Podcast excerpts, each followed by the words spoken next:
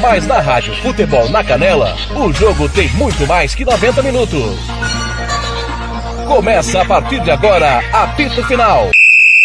Entrevistas, opinião, análise e tudo dos bastidores de mais uma partida. Está no ar o apito final.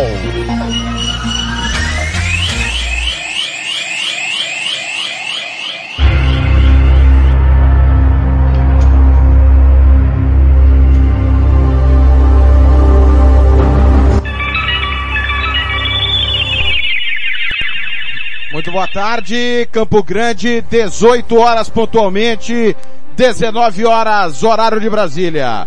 Estamos ao vivo para mais um apito final na Rádio Futebol na Canela, também na Rádio Futebol na Canela 2, dia triste para o futebol brasileiro, dia de mais uma eliminação na fase quartas de final da Copa do Mundo. O Brasil não consegue mais uma vez passar desta fase desde que decidiu a Copa do Mundo em 2002, passou apenas uma vez e foi oh, aquele trágico 7 a 1.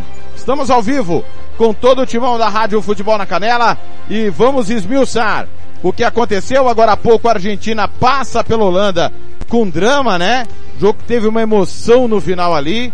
Argentina deu uma desligada, mas passa com todo o merecimento e vai até a semifinal. Timão do Samuel Rezende, direção do TLF com a coordenação do Fernando Blanc, o apito final na Copa para debatermos a classificação de Croácia e Argentina vão se pegar valendo vaga na grande final da Copa do Mundo. Eu quero o primeiro boa tarde, o primeiro destaque dele. Christian Camilo. Boa tarde, Christian, tudo bem?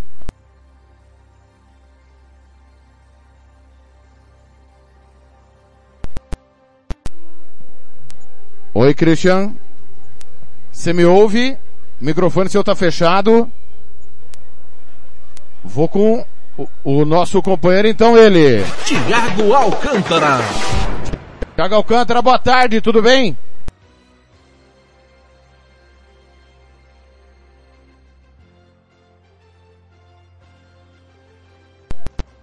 Espera um pouquinho, espera um pouquinho. Só um pouquinho que não tá chegando aqui. Só um pouquinho.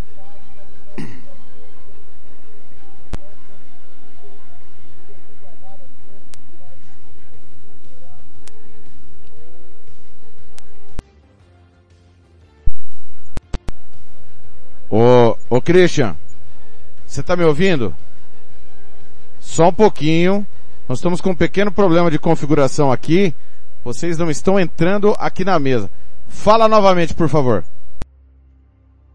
É, ainda não. Deixa eu, deixa eu ver qual que é o motivo aqui da nossa, do nosso problema pra gente resolver o mais rápido possível. Fala de novo, por favor, Cristiano. É, não tá chegando. Não tá chegando. Deixa, deixa eu só fechar, fechar e abrir novamente. Muito bem, estamos ao vivo, coisas do ao vivo, e nós vamos procurar acertar aqui rapidamente o nosso som para que os comentaristas da Rádio Futebol na Canela possam participar, obviamente, do apito final na Copa. Há pouco, a Argentina eliminou a, a Argentina eliminou nos pênaltis a seleção da Holanda. A Argentina elimina a Holanda e nós tivemos também o Brasil caindo diante da seleção da Croácia. Deixa eu acertar aqui e ver se a gente finalmente, agora vai dar certo. Agora vai dar certo, agora apareceu aqui. Vamos lá, rodando de novo a vinheta dele. Christian Camilo. Christian, boa, boa tarde, boa noite mais uma vez. Seu destaque inicial de, desse Planeta Bola barra apito final.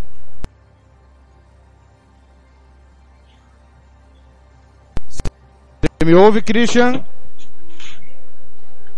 Vocês não estão me ouvindo, é isso? Tiago Alcântara. Alô, alô. Alô, alô. Alô, Alcântara. Alô, Christian. Oi, oi. Nós estamos com um pequeno problema aqui no nosso sinal com os meninos. É... Ah, tá aqui. Deixa eu, Oi. Vocês estão me ouvindo? Christian Camilo, você me ouve? Eu tô ouvindo. Tá ouvindo. Deixa eu, vamos só ver aqui se está chegando agora o som do Christian Camilo. Pois não, Christian, fala pra gente ouvir. Olá, boa agora sim. noite, amigos da Rádio Futebol na Canela. Perfeito, Christian. Seu destaque inicial, tudo bem? Então, uma boa noite a todos. É um dia que hoje a gente amanheceu pensando algumas coisas e todas elas foram se demolindo durante o dia, né? A gente imaginava um cenário bem diferente para hoje, mas independente do que aconteceu, eu vou dizer para vocês, foram dois grandes jogos, viu? Independente da gente discutir tudo que foi nos dois jogos aqui, mas foram dois grandes espetáculos de futebol e não é porque foi decidido nos pênaltis que mostra é, uma que mostra que, que o, o futebol está bem nivelado, não. Existiram alguns erros e algumas diferenças aí que a gente tem que pontuar para mostrar que o futebol hoje ele está dentro de uma nova ótica que a gente aqui no Brasil tem que começar a olhar com carinho. Primeiro, boa tarde, destaque dele. Tiago Alcântara. Boa noite, boa tarde, Alcântara. Opa, Thiago Lopes Faria, consegue me escutar? Muito boa tarde, Christian Camilo, é, Paulo Anselmo, você, Thiago Lopes Faria, nosso ouvinte. É, o destaque inicial é a vitória da Argentina. O que faltou no jogo do Brasil teve na Argentina. Alguém para assumir a responsabilidade e cobrar o, cobrar o pênalti primeiro. É, destaque inicial vai para os argentinos que em momento nenhum bateram a minha altura, encheram o pé em todas as cobranças, até a do Enzo Fernandes que bateu na trave. E é isso. Os argentinos com responsabilidade, né, chamaram a responsabilidade, estão nas semifinais e quem deixou a garotada bater primeiro não. Muito bem, já está conosco ele também. Paulo Anselmo, o Paulo do controle. Tudo bem, Paulo? Boa tarde, boa noite. Boa noite, Tiago. Boa noite, amigos. É, meu destaque é o seguinte, Tiago. Nós estávamos iludidos com uma seleção. Hoje mostrou a sua verdadeira identidade. Uma seleção que a gente já preconizava, principalmente eu. E aí só foi, tirou a máscara hoje, um, um Brasil apático, um Brasil sem atitude, um Brasil que, para mim, vexatório é, essa eliminação aí. Muito bem. Nós vamos, a partir de agora, repercutir tudo, começando, claro, pela eliminação da seleção brasileira. 0 a 0 no tempo normal, 1 a 1 na prorrogação e nos pênaltis deu Croácia 4 a 2. O Christian Camilo, por que, que o Brasil não ganhou da Croácia? Olha, o Brasil não ganhou da Croácia porque fez um jogo até certo ponto correto, entendeu? É, foi melhor durante o tempo normal, isso nós temos que reconhecer. O Brasil teve domínio de ações no tempo normal. É, foi melhor no primeiro tempo da prorrogação e chegou ao gol com justíssima, é, com, ju, com, com, com, justiça, apesar que dentro do futebol não existe justiça, existe competência, mas o Brasil cometeu o erro que os campeões não podem cometer. Dá um contra-ataque para a Croácia com 11 minutos da prorrogação, tendo sete jogadores para frente da linha, seis jogadores para frente da linha da bola, com o sétimo, que era o Fred, que é péssimo. É, nós já vamos discutir isso também. É um, para mim, é um, é um, dos piores que tem dentro da seleção. É, perder a bola foi um pecado capital e um pecado que você não comete com um time que tem a garra e a vontade que tinha a Croácia de empatar o jogo hoje. E dali os nossos nervos foram demolidos e a gente bateu mal os pênaltis. O nosso atacante também se omitiu na hora dos pênaltis. O Neymar tinha que ter batido, ao, se não fosse o primeiro, pelo menos é, o pênalti que o Marquinhos bateu. Na minha opinião, o Neymar tinha que ter batido, era ele que tinha que ter assumido essa responsabilidade. E deu no que deu, né? Infelizmente, é, infelizmente caímos para mais uma vez para uma seleção europeia. Não que isso tenha a ver de ser uma seleção europeia, não. É, é que eles estão em maior número lá e a gente sabe que as quartas de final sempre são jogos equilibrados. Mas infelizmente coincidiu ser mais uma vez uma seleção europeia. Eu acho que o problema não é nem ser seleção europeia. Não caiu para Alemanha, Itália, Espanha, Inglaterra. Não caiu para nenhuma campeã, né? Esse é o problema. O Brasil cai é, uma, pela segunda Copa seguinte para uma seleção insignificante do continente europeu. Que não, tudo bem, atual vice-campeã mundial, mas que não tem história. A história presa ainda à antiga Iugoslávia, né, foi dissolvida e tal. Claro, está construindo. A, a, primeira Copa da Croácia em 98 foi terceiro colocado, é atual vice-campeão.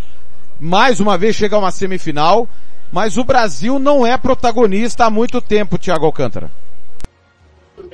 Eu posso falar que eu avisei, Thiago Lopes Faria. O senhor vai falar que eu estou surfando na onda. Nós avisamos, né? Nós avisamos. Nós avisamos, né? Nós avisamos desde o primeiro Planeta Bola que, que, que isso iria acontecer, né? Aí houve pessoas lá no nosso grupo que menosprezaram, zoaram a gente a cada vitória de Sul-Americano. Aí quando o couro apertou, quem que sobrou? Croácia. Quem que o Brasil caiu? Justamente foi uma europeia, né? E vou falar uma coisa para você, Thiago Lopes Faria. Eu já sabia que isso iria acontecer. O Brasil nunca empolgou nessa Copa do Mundo. Essa é a realidade. Aquela partida contra a Sérvia iludiu muitas pessoas.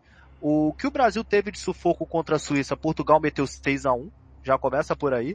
O Brasil conseguiu perder para Camarões, para mim um dos maiores vexames do Brasil na Copa do Mundo, perdendo por 7 a 1 Pegou é, uma baba, né? nas oitavas de final, o que iludiu ainda mais. Essa foi a realidade contra uma Coreia do Sul frágil, contra uma Coreia do Sul frágil. Essa é a realidade. A Coreia do Sul está longe de ser um primor de qualidade. Ganhou de Portugal porque Portugal já estava descompromissado. E aí pega nas quartas de final uma seleção compacta, com a marcação boa, com um setor de criação bom e um ataque fluido, que é um ciclo da Croácia, não é de agora, não é agora. O ciclo da Croácia vem de 2014 para cá. Poucas peças mudaram. A juventude mesclou-se com a experiência, a galera joga junto desde 2018 e fez a diferença agora. Paulo Anselmo, é... o resultado foi justo? Você acha que o Brasil mereceu empatar mesmo com a Croácia e nos pênaltis tudo pode acontecer? Ou você acha que não, que o Brasil merecia sorte melhor? Tiago, eu até vou discordar um pouquinho do, do Christian que está aí. Eu, eu, acho que o Brasil, é, primeiro tempo, o técnico da Croácia deu um nó tático no Tite. Primeiro tempo, o Brasil praticamente não criou nada. Rafinha apagado é, é, pela direita, Vinícius Júnior, tanto é que foi substituído. O, o, o Pombo, num, num hora nenhuma, ofendeu o ataque, ofendeu a, a defesa da Croácia. Em dado momento, o Brasil foi até envolvido por alguns minutos pela Croácia. Agora, o segundo tempo, o Brasil teve um pouco mais de postura, tanto é que, em dado momento, a Croácia até abriu mão de jogar. Ficou mais retardando o jogo, tocando na bola, trabalhando, e que é praxe já da Croácia, é um time muito maquiavélico dentro das quatro linhas. É um time que acelera, desacelera. É, o Brasil, é, na prorrogação, principalmente no segundo tempo, o Brasil teve um bom volume de jogo. Mas aí, num descuido, num desleixo, numa falta de concentração, e aí inclui, imputo as mexidas do Tite, se você pegar o gol de empate da Croácia, o Fred estava disputando uma bola lá na área de ataque. Até foi cogitada uma falta, o Brasil perdeu essa bola no contra-ataque. O cara que finalizou da Croácia era onde os volantes tinham que estar para dar aquele primeiro combate. Então, assim, é, é, o Brasil não fez volume de jogo para vencer a Croácia, infelizmente. Aí vai para os pênaltis, o senhor Alisson, goleiro, que parece estar tá com o braço engessado, mas parece a corujinha do japonês debaixo dos paus. É, quando chuta é gol, ele nunca tá, ele nunca chega na bola. E aí ficamos aí nesse meio do caminho, uma Copa que não estava difícil, não, o único adversário aí que eu vejo com temor ainda é a França. o Brasil fica melancolicamente fora dessa Copa. E eu vou acrescentar mais. Um, depois, eu, Thiago, a gente continua nos comentários para os demais companheiros debater também. Abraçando o Getúlio Barbosa. Thiago ia mandar uma mensagem assim, no amadorzão da FIFA, Brasil e Argentina estão fora. Mas a Argentina passou. Grande Getúlio Barbosa. Um abraço. Tony Montalvão, boa noite a todos do programa. Muita vaidade e pouco futebol. Sidney Santos, lá em Teresina, no Piauí. O Jason Thomas. Grande abraço ao Jason Thomas, que assumiu a direção da Rádio Atalaia, que é uma rádio comunitária que tem na região oeste aqui de Campo Grande, na região do Santo Amaro. Tony Vicente, lá em Aquidauana. É, o João Batista. Trabalhou lá? É, o, o, o Thiago. Trabalhou, trabalhou lá, lá, pois não, verdade. Uh, o pessoal aqui, o Antônio Neres, Ricardo Paredes, o Antônio Coca, Nielder Rodrigues, pessoal mandando seu alô 679-8452. 6096 é o WhatsApp do futebol, 679-8452-6096. Enquete para você dessa noite. Quem é o maior culpado da eliminação do Brasil? Tite, os jogadores ou ambos? No youtube.com barra futebol na canela para você votar quem é o maior culpado pela eliminação do Brasil. Christian Camilo, começa por você.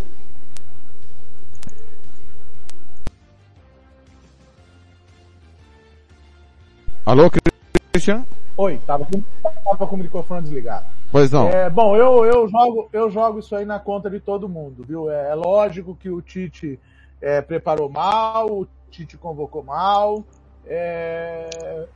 mas a gente viu hoje jogadores se omitindo, a gente viu hoje jogadores sabendo da ô, sua função, ô, Christian, sabendo da sua. É, quem, quem que você acha que ele convocou mal e quem você levaria no lugar?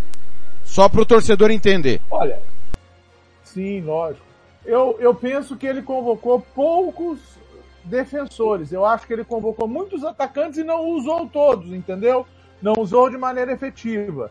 Eu teria convocado pelo menos mais um lateral, entendeu? É, sendo ambidestro, ou direito, ou esquerdo, para mim ter uma possibilidade. Hoje é, ficou muito bem claro de que o Militão, por mais que queira ser um lateral, ele não é um lateral, entendeu?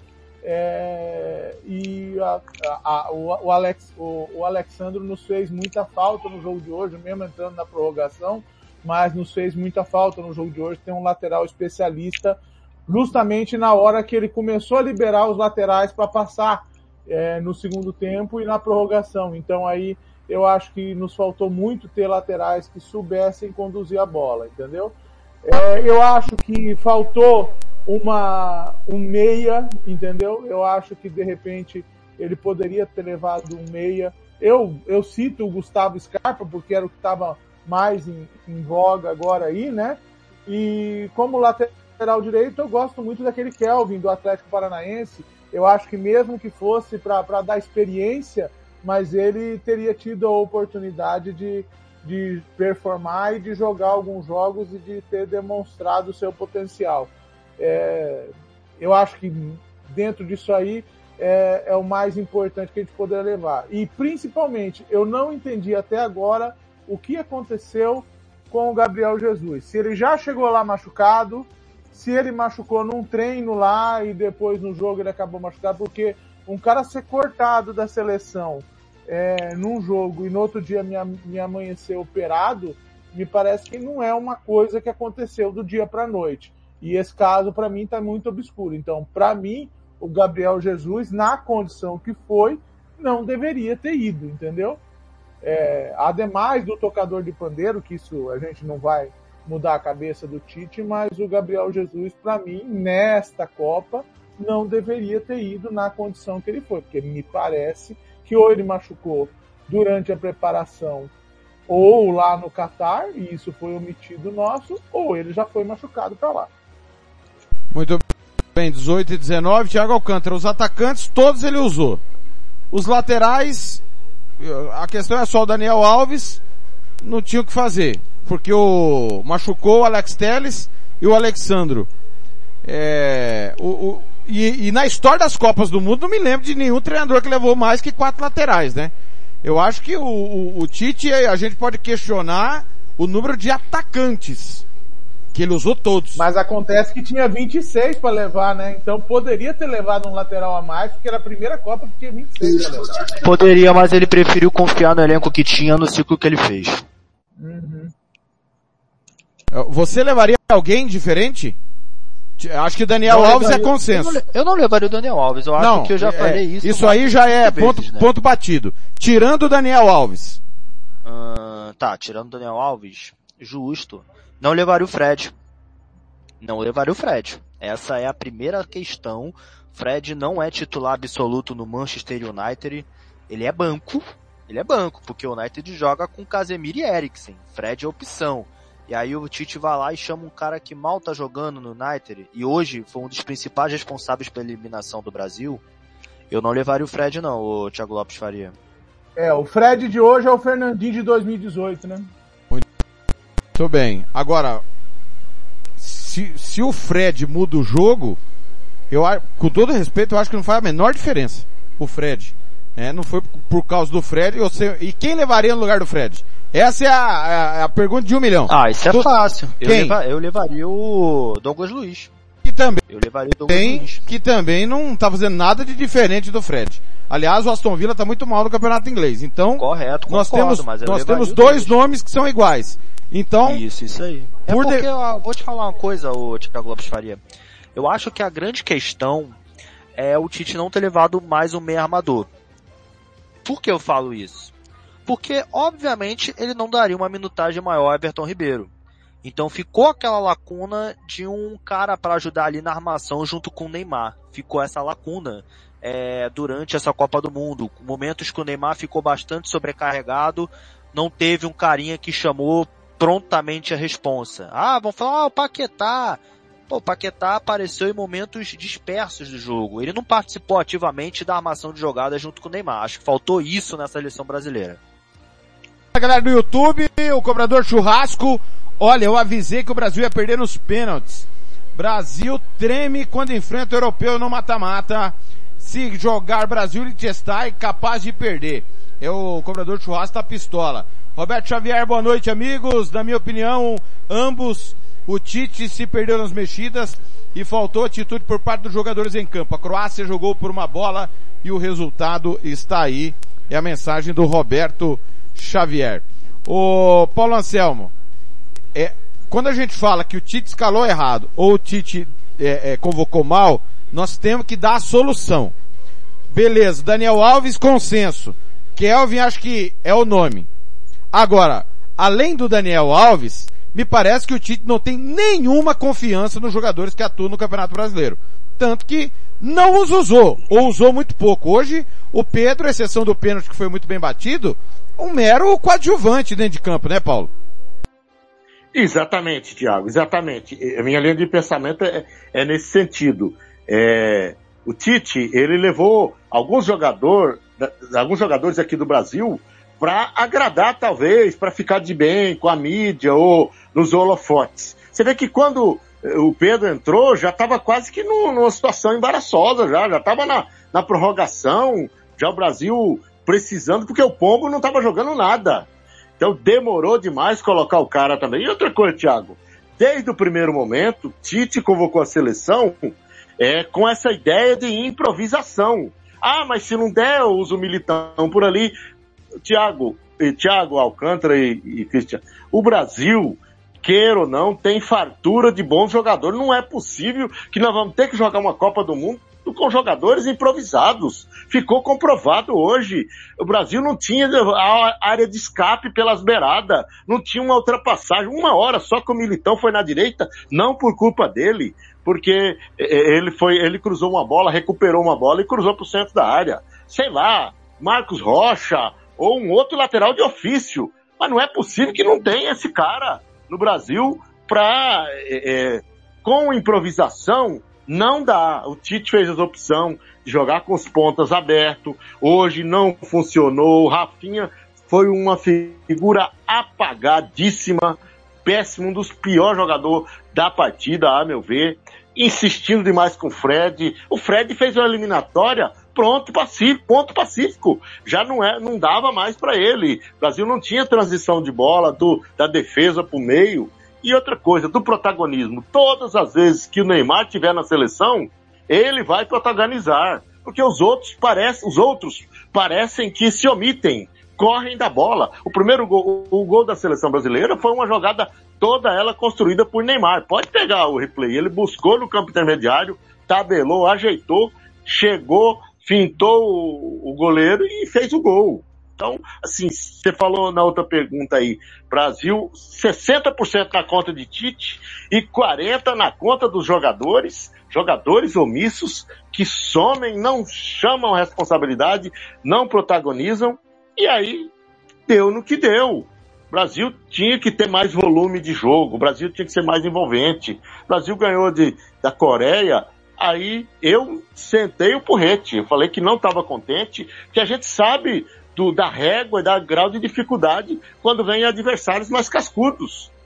E aí, né, chegamos, o Tite tinha mais opções de convocação, mais jogadores, e não soube incluir. É hora de, de rever, é, já começar a apostar em novos laterais. O Brasil vive uma escassez de bons laterais. Tem laterais meia boca.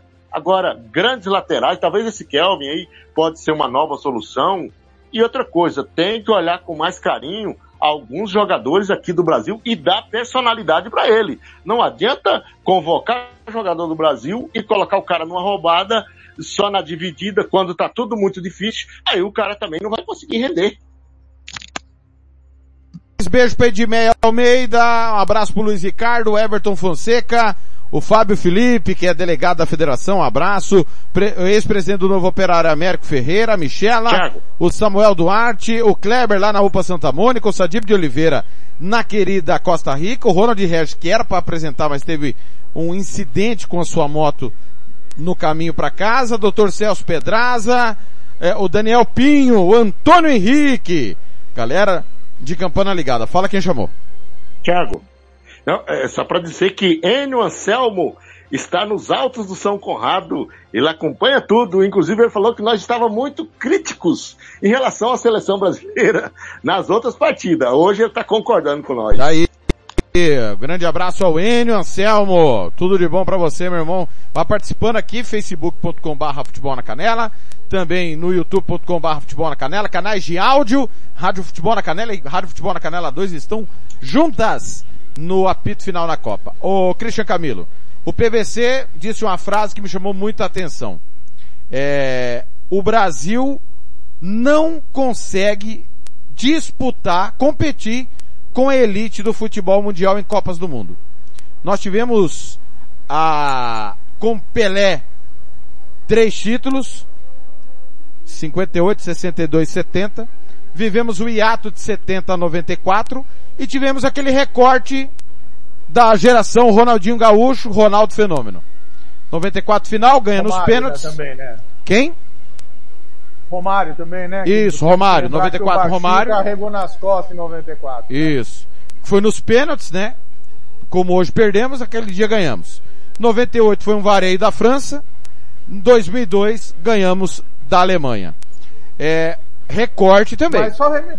Isso foi um recorte. Nós tivemos um recorte lá atrás e esse recorte agora.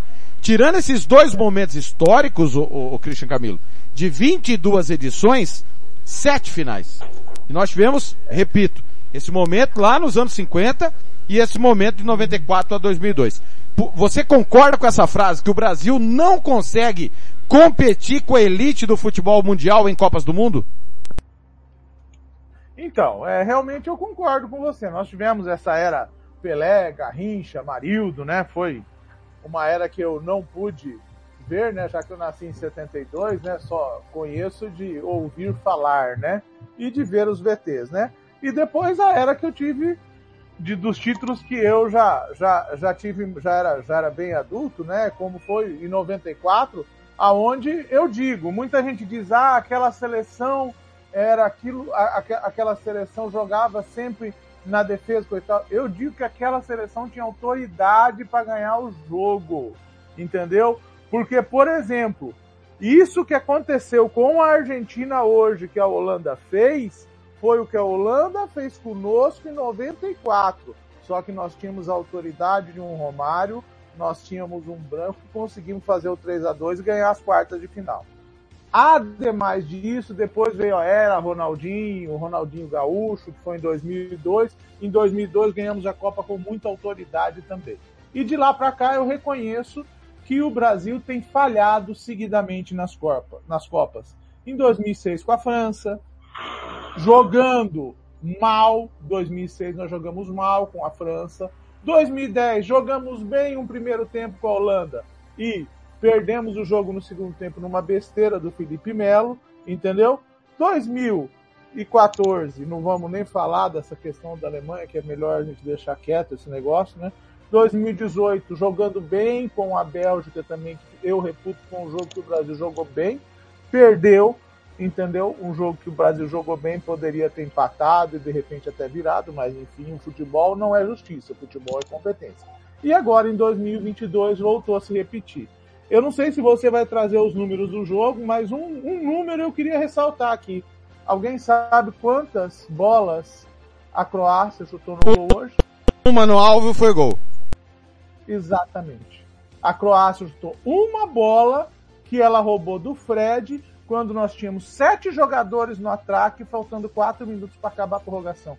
Ora, meu Deus, se nós não jogarmos com a cabeça uma partida eliminatória depois do sacrifício que foi para fazer o gol, nós tínhamos que estar jogando com cabeça e nós não tivemos cabeça para ganhar o jogo hoje. Eu não quis externar isso a ninguém, falei até para minha esposa hoje aqui, entendeu? Mas eu morria de medo de ir para os pênaltis hoje por causa deste goleiro croata. Esse goleiro croata é muito bom e ele provou hoje, tanto no tempo normal quanto na prorrogação. A bola que ele pegou do Casimiro no último minuto da prorrogação foi de cinema. A bola que o zagueiro croata ia botando para dentro no começo do segundo tempo do tempo normal também foi de cinema. O goleiro croata é muito bom entendeu? Ele é muito bom. Ademais de todo o time da Croácia que tem suas qualidades, mas o goleiro é espetacular. O Thiago Alcântara. Então, essa é a minha. Nossa. É, é... Fala, fala quem chamou. Eu. Ô, Thiago, é bom pontuar também que contra Camarões foi esse mesmo sistema, essa mesma toada, né? O Brasil é, criou muito mais chance numa bola lá da direita, alçada, no meio do Brenner e o, e o Militão, o, e, como que é o nome do atacante do Camarões? Abu, Agora me esqueci. Abubacar. O Barbante. Abubacar. Então, Abubacar. é bom que foi, foi essa, foi essa a tônica contra Camarões também. Me corrija se eu estiver errado. Entendeu? Então, assim, é, é, e, e dado o momento, a Croácia hoje, no segundo tempo, principalmente, ela ficou dando a bola pro Brasil. Ela até é, de certa forma, é, é, é, abriu mão de, de, de, enfrentar, guardando o cartucho para prorrogação e, e, só saiu um pouquinho mais quando tomou o gol do, do Neymar, que foi aos 11, no 11 do segundo tempo da prorrogação, não é isso? E o aí o Brasil... Foi, exatamente. 15. Não, 15 o gol do Neymar, 15 do primeiro tempo. E aí o, o gol da Croácia aos 11 do segundo tempo da prorrogação. Agora, Thiago Alcântara, é, o Brasil teve menos pós de bola que a Croácia. Primeira vez é, na, na era Tite que o Brasil teve menos pós de bola que o seu adversário. Segundo, era sabido que isso ocorreria, porque que ocorreria o seguinte, do Brasil atacar mais, primeiro que o Brasil tem mais material humano que a Croácia. Segundo, a Croácia veio de uma prorrogação e uma disputa de pênaltis. O Brasil jogou meia hora e resolveu a parada. Ele descansou 60 minutos contra a Coreia do Sul. E mesmo assim, mesmo goleiro croata, o Livakovic, sendo muito bom, ele não fez nenhum milagre, milagre no tempo normal, né, Thiago Alcântara? Olha, o Thiago Lopes de Faria, a gente, a gente que assiste Copa em si frequentemente, assiste futebol europeu, sabemos que de outros carnavais tem um certo, uma certa seleção que cresce, né, na prorrogação e nos pênaltis. e essa seleção é a Croácia, correto? Então acaba que eles estão acostumados a jogar uma prorrogação e penalidade. Me diz você, Thiago Lopes de Faria, qual foi a última vez que o Brasil jogou uma prorrogação? Vez em, em Copas do Mundo, se eu não estou enganado, 1998, quando é, não, desculpa, contra o Chile. Contra o Chile 2014, quando passamos os pênaltis. Correto? Sim. A, Cro... é, correto. A Croácia jogou quantas prorrogações de lá pra cá? Quinta, se eu não estou enganado. Então, a Croácia em si, é o que eu falei, o ciclo da Croácia não é de agora. Os jogadores estão acostumados a jogar 120 minutos sem parar. O Brasil em si não estava acostumado ao ritmo tão forte como da seleção croata. E acabou que aconteceu isso. A seleção brasileira, quando impôs seu ritmo, fez o gol, e no segundo tempo da prorrogação relaxou, cansou. E aí a Croácia achou a brecha e empatou o jogo. Os jogadores croatas estão acostumados a esse ritmo de 120 minutos. A seleção brasileira faltou experiência. 35. A pergunta é a seguinte, Paulo Anselmo. Nós precisamos reconhecer de uma vez por todas que nós só temos o número de títulos, mais nada atualmente? Ou não? Você acredita que não? Que os outros têm que respeitar? Porque o Brasil é o país do futebol e quem é contra o Brasil tem que ir embora para Colômbia. Qual, qual que é a sua visão sobre a seleção brasileira e o produto futebol brasileiro em Copas do Mundo, Paulo? Ah, Thiago, o Brasil hoje é, tem que. Acabou isso aí. Isso aí já, já é, passado. É, o Brasil apenas em números é, disputou todas as Copas, é o único, é o, é o único é, é, penta, campeão hexa, né? Pentacampeão, né? Penta. É o único penta. O Brasil, se ele não der o respeito para ser respeitado, é, vai, daqui a um tempo vai acabar essa, essa conversa. Porque, ó, Agora nós vamos, 2026, nós iremos para 24 anos né, sem Copa. Exatamente e... igualando ao jejum então, de 70 a 94. Então, o Brasil já não é mais, e, e dentro das quatro linhas, não está se impondo mais. O Brasil está sendo. É, é, agora, uma coisa, Tiago, que tem, assim, é um modo de vista, né? A seleção brasileira, a, eliminatória está fazendo mal para a seleção brasileira. Principalmente na era Tite. Classifica-se com uma certa facilidade, a régua fica muito aquém a hora que a gente vai para adversários mais cascudos. Isso é um fato. Outra coisa, a seleção brasileira, ao longo das últimas Copas, é, muita. Tá, é, tá, tá, muito bonzinho. Os caras não tem capitão, não tem cara que, que chuta o pau da barraca, que tumultua, que vai lá no árbitro, que é, é, levanta o brilho dos caras. É uma seleção de jogadores é, é, calados, muito aceitam as coisas muito facilmente. Quem é o líder da seleção brasileira dentro do campo? Não tem. É, é, é, não tem aquele cara que dá aquela sacudida no ânimo da galera, ó, oh, você não tá jogando, é, dá uma reagida. Não tem, é, é, tudo jogadores muito pacíficos. E aí, na hora do jogo, não tem aquela sacudida no ânimo, que às vezes o técnico tá lá fora, é, não consegue, porque a coisa dentro das quatro linhas, ali tem o barulho do torcedor, tem, eu acho que tá faltando esse líder também. O Tite em 2018, é, é, é, capitão itinerante, era, era rodízio. Não existe, tem que ter uma liderança dentro do campo, vai bater um escanteio, tem que ter o cara posicionado, gritar, posicionado, tem que ter isso aí, cara. E eu não vi isso nessa seleção. É uma seleção que ganha e perde com muita apatia. Thiago. Quantas Copas o Thiago Silva está sendo capitão? Do Brasil, né? Terceira Copa. Quem é que deveria, quem é que deveria chamar a responsabilidade nesse que, que o nosso digníssimo Paulo Anselmo disse? É, é, difícil falar, porque a questão do capitão é confiança do Tite. Aliás, ele demorou a definir um capitão, né? Ele sempre fez o rodízio, né? Quem é o mais experiente? Não é ele? Em idade?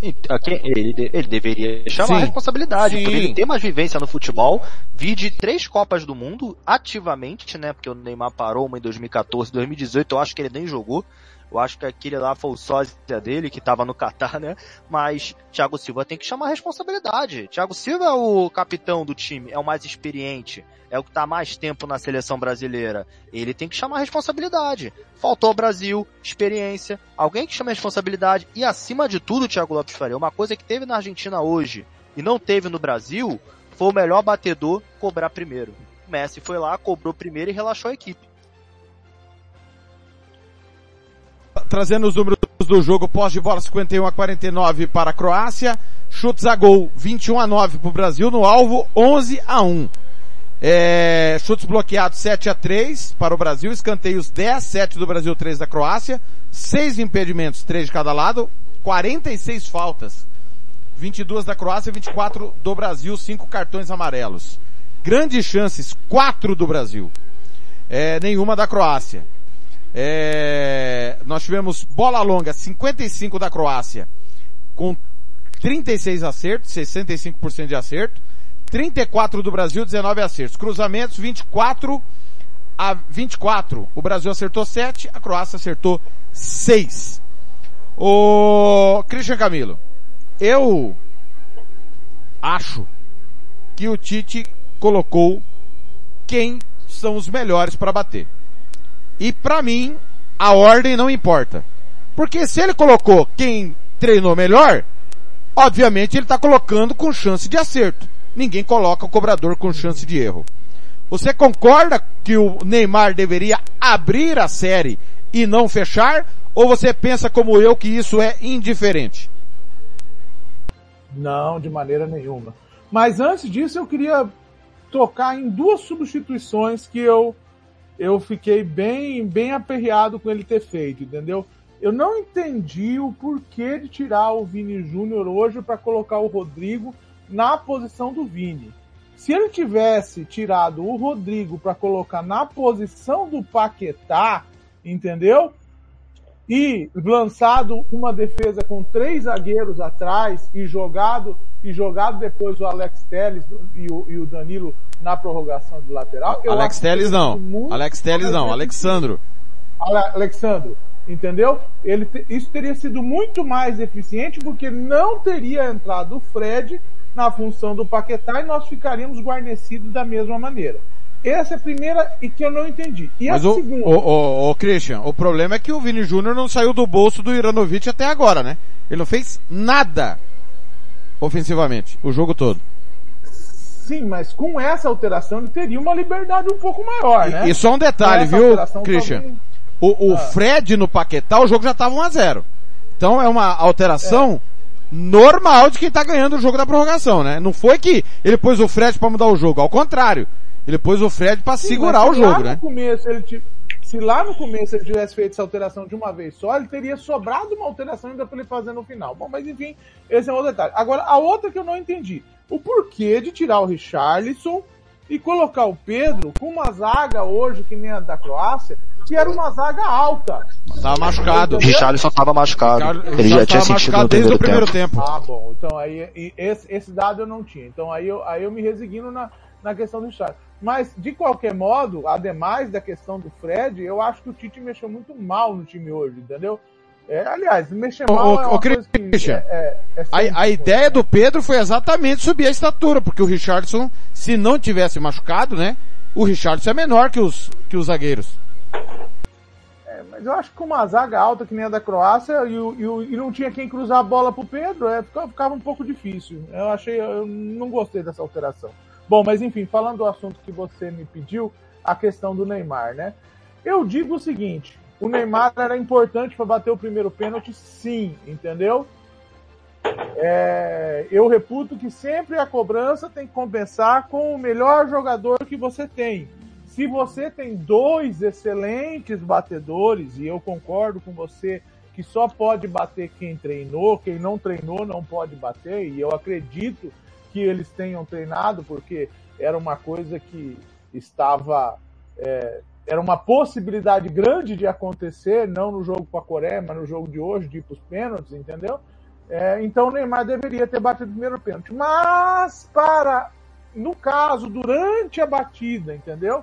De já ter acontecido do Rodrigo perder o pênalti, Na hora que o, o croata fez o quarto pênalti, que era decisivo, ele não deveria ter deixado o Marquinhos bater o quarto pênalti. Esse quarto pênalti tinha que ser do Neymar para nos dar a possibilidade, entendeu? De entrar na última cobrança. Eu acho que esse foi dois erros de estratégia na batida de pênalti que nós tivemos, entendeu? Se não tivesse colocado o Neymar na primeira batida, porque ele tinha confiança que o Rodrigo tinha treinado bem, que poderia, e é lógico, não é porque você treina bem que você bate bem no jogo, pode acontecer de você treinar bem e errar no jogo, entendeu? Mas ele tinha que ter falado, olha, já que o Rodrigo errou o primeiro, o quarto é do Neymar, entendeu? A não ser que o Neymar tenha falado que não, que, não, não queria bater. Aí a gente se resigna. Mas era obrigação dele bater, entendeu? Era obrigação dele bater. Se não o pênalti de abertura ou o pênalti decisivo, era obrigação dele bater. Tiago Alcântara, 18:45 em Campo Grande, É. 19:45 em Brasília. Pois não. Thiago. Então, mas dentro dessa linha de pensamento, é, é- é bom a gente pontuar que na Olimpíada, o último pênalti e consagrador da, da- da primeira Olimpíada que o Brasil venceu foi o Neymar. Então, assim, essa ordem aí é muito complicada de escolher, porque ele poderia ter abrido a série, é, é, poderia ter errado também, enfim. É uma discussão complicada. Agora, a última. Mas, Lucas, na Olimpíada nós estávamos na frente na cobrança. Entendeu? Mas o Neymar sempre bate o último. Mas eu sei, mas isso tem que. O definidor. Isso tem que, isso tem que ter uma estratégia se nós estamos na frente ou não. Tem que haver uma, uma flexibilidade nessa estratégia. Mas- o que não mas vamos- pode é o Neymar e- ficar sem bater. Ô, Cristian, mas vamos pontuar. O Marquinho converter. Se o Neymar cobrasse o quarto, o quinto ia ter que ser o Marquinho. Tudo seria bem, mas pelo pelo menos nós entraríamos na última cobrança e nós confiaríamos no nosso goleiro Alisson, que não pegou nem os pensamentos, quanto que dirá as bolas dos croatas, né? De tentar pegar o último pênalti para nos dar uma sobrevida do Marquinhos bater o pênalti na condição de falar: olha, eu vou bater para empatar. O Marquinhos bateu um pênalti numa condição totalmente de. Perdeu a disputa, entendeu? Não foi dada uma sobrevida. Eu acho que um batedor oficial como é o Neymar, entendeu? Ele tem que ser colocado em momentos chaves da batida. Se nós estamos perdendo a batida de pênalti, aquele quarto pênalti que o Marquinhos bateu, bateu tinha. E vou, ó, vou te remeter, você, você deve lembrar também, entendeu? Você sabe o que me lembrou essa disputa de pênaltis hoje? Você ouviu falar da batida de pênaltis entre Brasil e França em 86? Lembro, opa, lembro. Então, o primeiro pênalti foi batido por um cara chamado Dr. Sócrates. Você já ouviu falar dele? O maior batedor de pênalti que esse Brasil já viu. Uhum. Do Uhum. Corinthians, do Thiago Lopes de Faria. E ele perdeu o pênalti. Fernandes era o goleiro. E ele perdeu. Não, é. Bartes. Bates, Bates, Bate, é. tá? Isso. E quem que foi bater o quarto pênalti daquela cobrança? Foi um cara chamado Júlio César, um zagueiro que nem o Marquinhos hoje. Você sabe aonde que ele bateu o pênalti? Na trave, como o Marquinhos bateu hoje. Na mesma trave. Do mesmo jeito. Esse foi o jogo que o Zico perdeu o pênalti no tempo regulamentar. O Zico que, que- que perdeu o pênalti. Mas o Zico foi o cara que perdeu o pênalti no tempo, no tempo regulamentar. E o que, que ele foi lá na cobrança de pênalti? Foi lá e deu uma batida, deu um bico com raiva e fez o gol na batida de pênalti. Isso é um batedor assumir a sua condição de batedor. Entendeu? Como o Messi fez hoje. O Messi bateu forte, o do tempo normal, entendeu? E aí o goleiro ficou meio titubeante na cobrança de pênalti, ele só rolou, que nem mesa de bilhar, aí rolou o pênalti pra fazer Ô, o Christian, Christian Thiago, mas você não acha assim que o Brasil, pelo potencial que tinha de matar o jogo no tempo normal, levar pra prorrogação, o Brasil não ficou mais pressionado? Com certeza. O gol, o gol que o Brasil tomou faltando quatro minutos demoliu emocionalmente o Brasil. Você sabe, você sabe aqui que eu comparo esse, esse, esse gol que o Brasil tomou hoje? Vou lhe remeter a um outro fato. Brasil e Rússia, vôlei feminino, em Atenas, em 2004. O Brasil ganhava o jogo de 24 a 19 no quarto set. Tomou a virada no quarto set e perdeu a vaga na final olímpica. Foi a mesma coisa que aconteceu hoje. O Brasil tomou um gol a quatro minutos da prorrogação e foi demolido para bater os pênaltis hoje.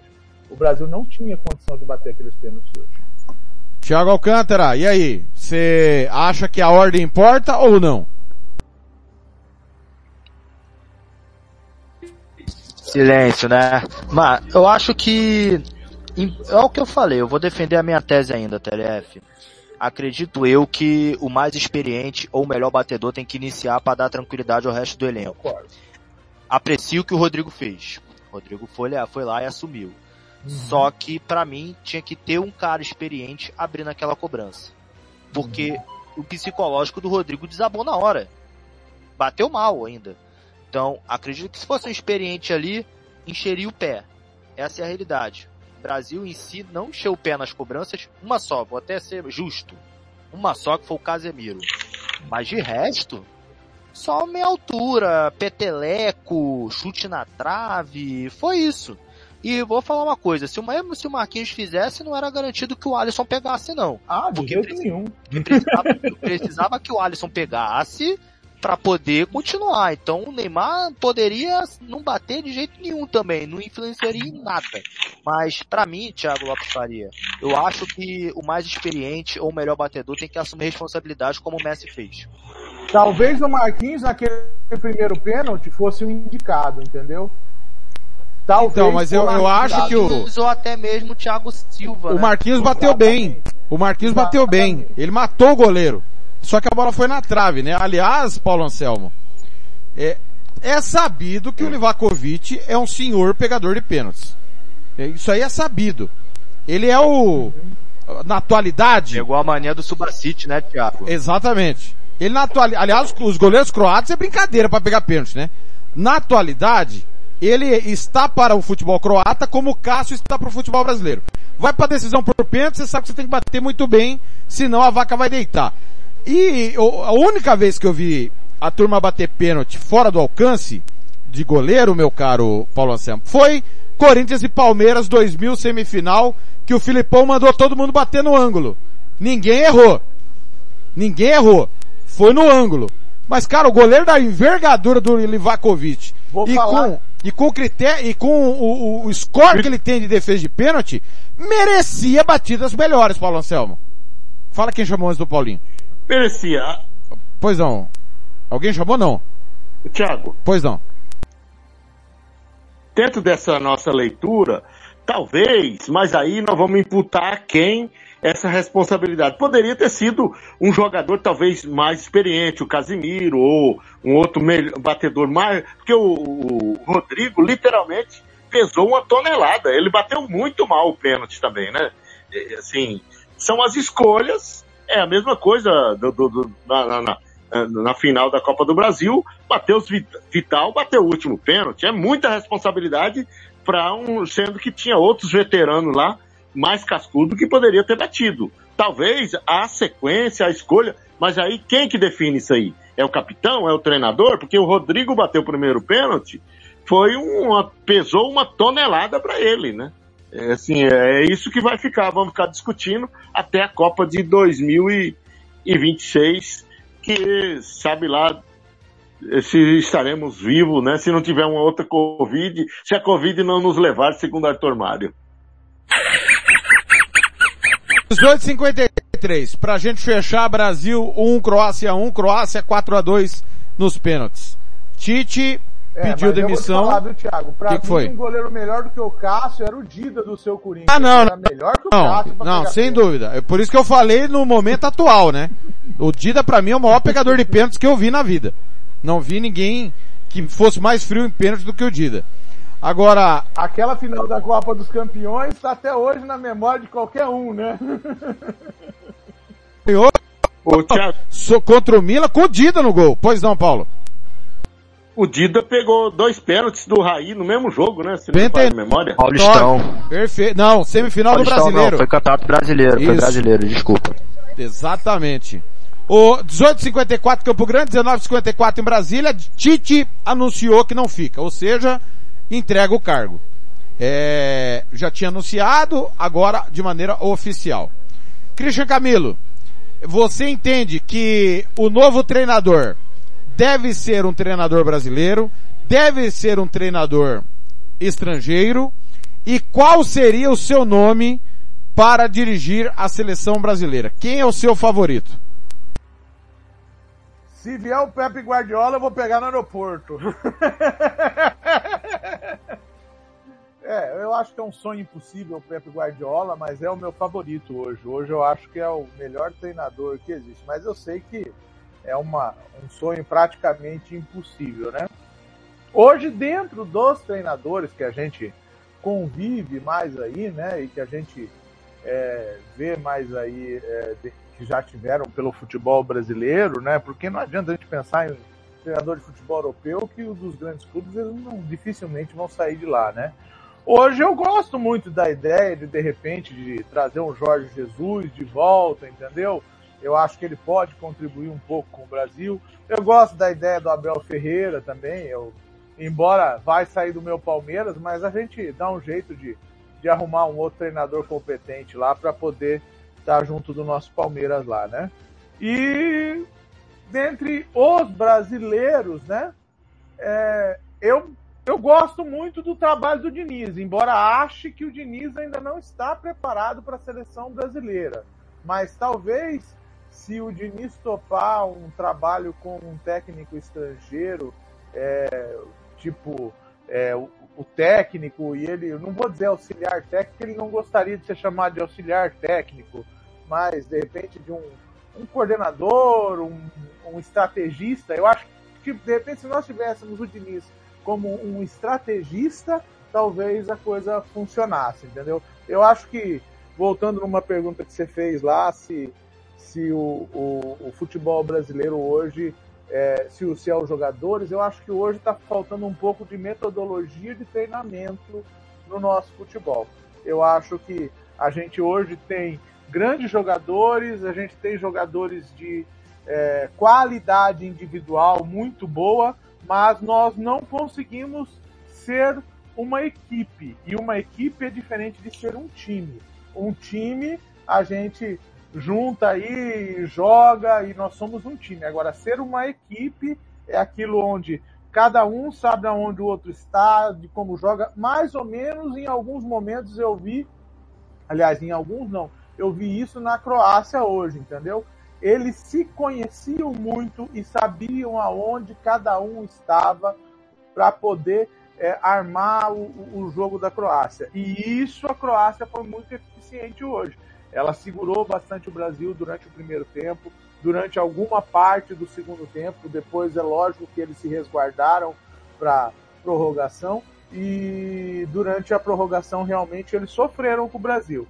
E infelizmente é, toma, nós tomamos o gol numa bobeira nossa que não deveríamos ter, ter feito de ter atacado daquela maneira. O jogo estava plenamente controlado. Eu estava feliz com o Neymar batendo falta de ladinho, jogando a bola na bandeirinha de escanteio. Eu estava feliz do jeito que o jogo estava sendo administrado. Até o Fred perder aquela bola lá e nós tomarmos o gol. Realmente foi uma catástrofe. Em Campo Grande, 1958 em Brasília. Quem vai ser o novo técnico da seleção brasileira, na sua opinião? E quem você traria? Repete só a primeira pergunta, por favor.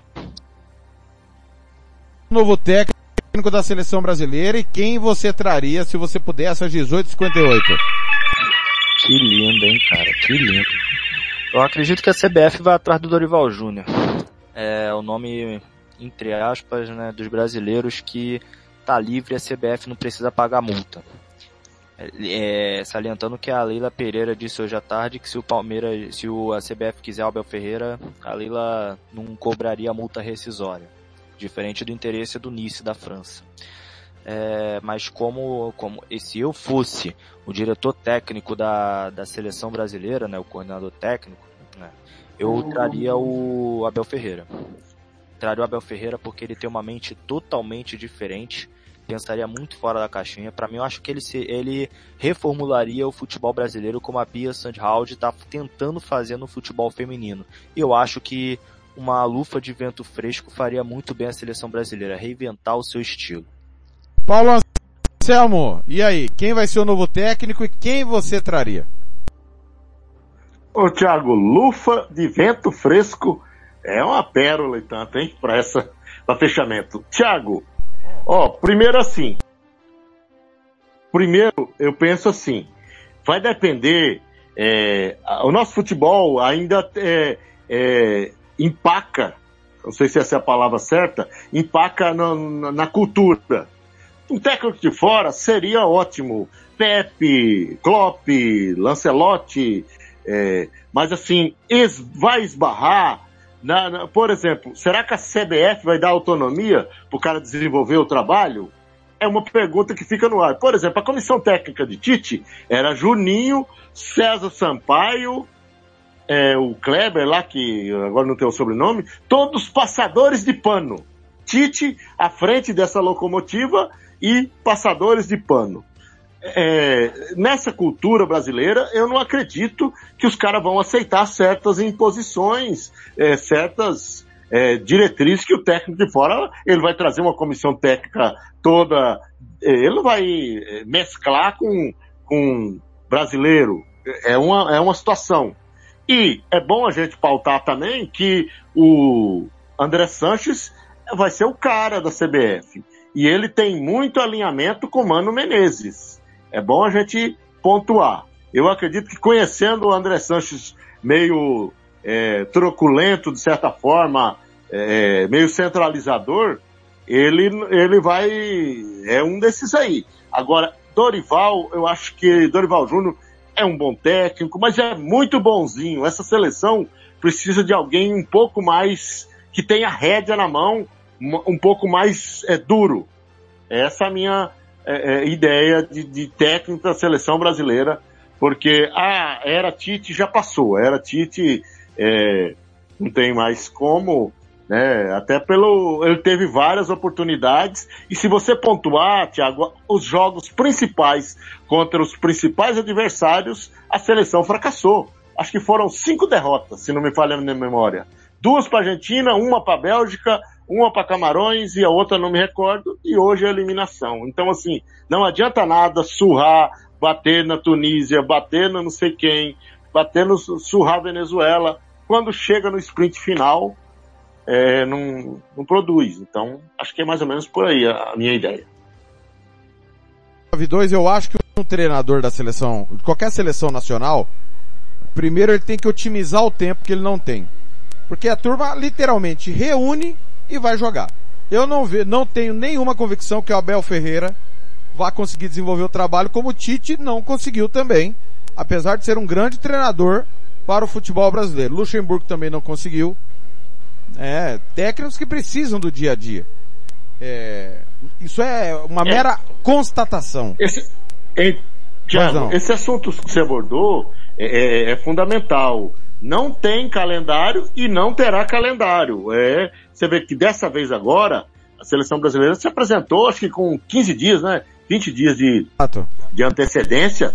Só que aí o técnico ele vai ter que já. O Tite, eu acho que para essa reta final, ele meio que se perdeu, ele alterou demais o time, ele mexeu demais numa essência. Se você pegar o time da eliminatória, era mudanças pontuais. Agora não, ele fez uma salada de fruta. Jogadores improvisados, por contusão em alguns momentos, mas assim, a seleção alternou demais, tanto o posicionamento como os jogadores. Essa história de três atacantes, que por sinal hoje, os três atacantes do Brasil, Rafinha, não foi nem citado quase durante o jogo. O Pombo, não sei se estava meia boca, o Vinícius Júnior saiu por também não estar rendendo.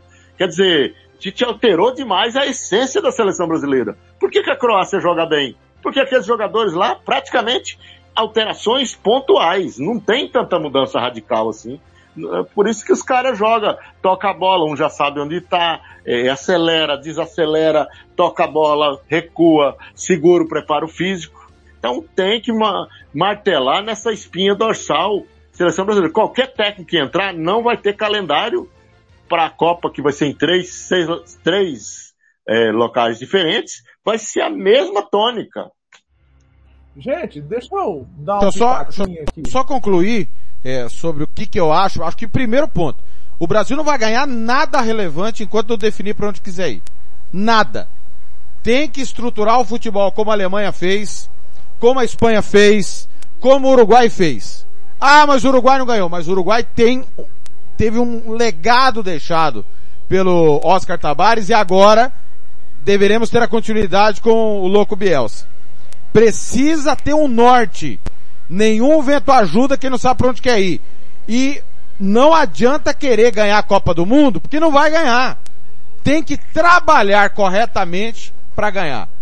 Diante disso, soma-se a, a, a esse fato.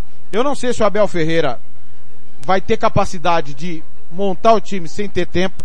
Dorival Júnior também não tenho essa convicção que ele vai conseguir montar um time sem ter tempo para treinar. Diante do cenário que nós já vimos comprovadamente, o Carlos Queiroz, técnico português, comandou mais uma vez a seleção do Irã. O Roberto Martins, que estava na seleção da Bélgica, são técnicos que entregaram além do que se esperava. Carlos Queiroz, com várias Copas do Mundo no currículo, inclusive. Teve na Colômbia, acabou não dando certo, ficou pouco tempo, foi embora. Então eu acho que o Brasil, primeiro, tem que saber para onde quer ir. Segundo, definir um técnico que saiba trabalhar sem o dia a dia e que já tenha mostrado resultado dessa forma. Se é que a gente pensa daqui duas, três Copas do Mundo competir. E para mim competir não é cair em quartas de final para seleções insignificantes. Com todo o respeito que merece a Croácia, com todo o respeito que merece a Bélgica, com todo o respeito que merece a Holanda de 2010, que foram seleções que foram além do que era esperado. A Croácia, mais uma vez, vai além do que é esperado. E o Brasil, achando que porque é pentacampeão, achando que porque vive da glória do Pelé e seus bloqueps, que vai chegar com a camisa e vai passar. Não vai passar. É preciso planejar.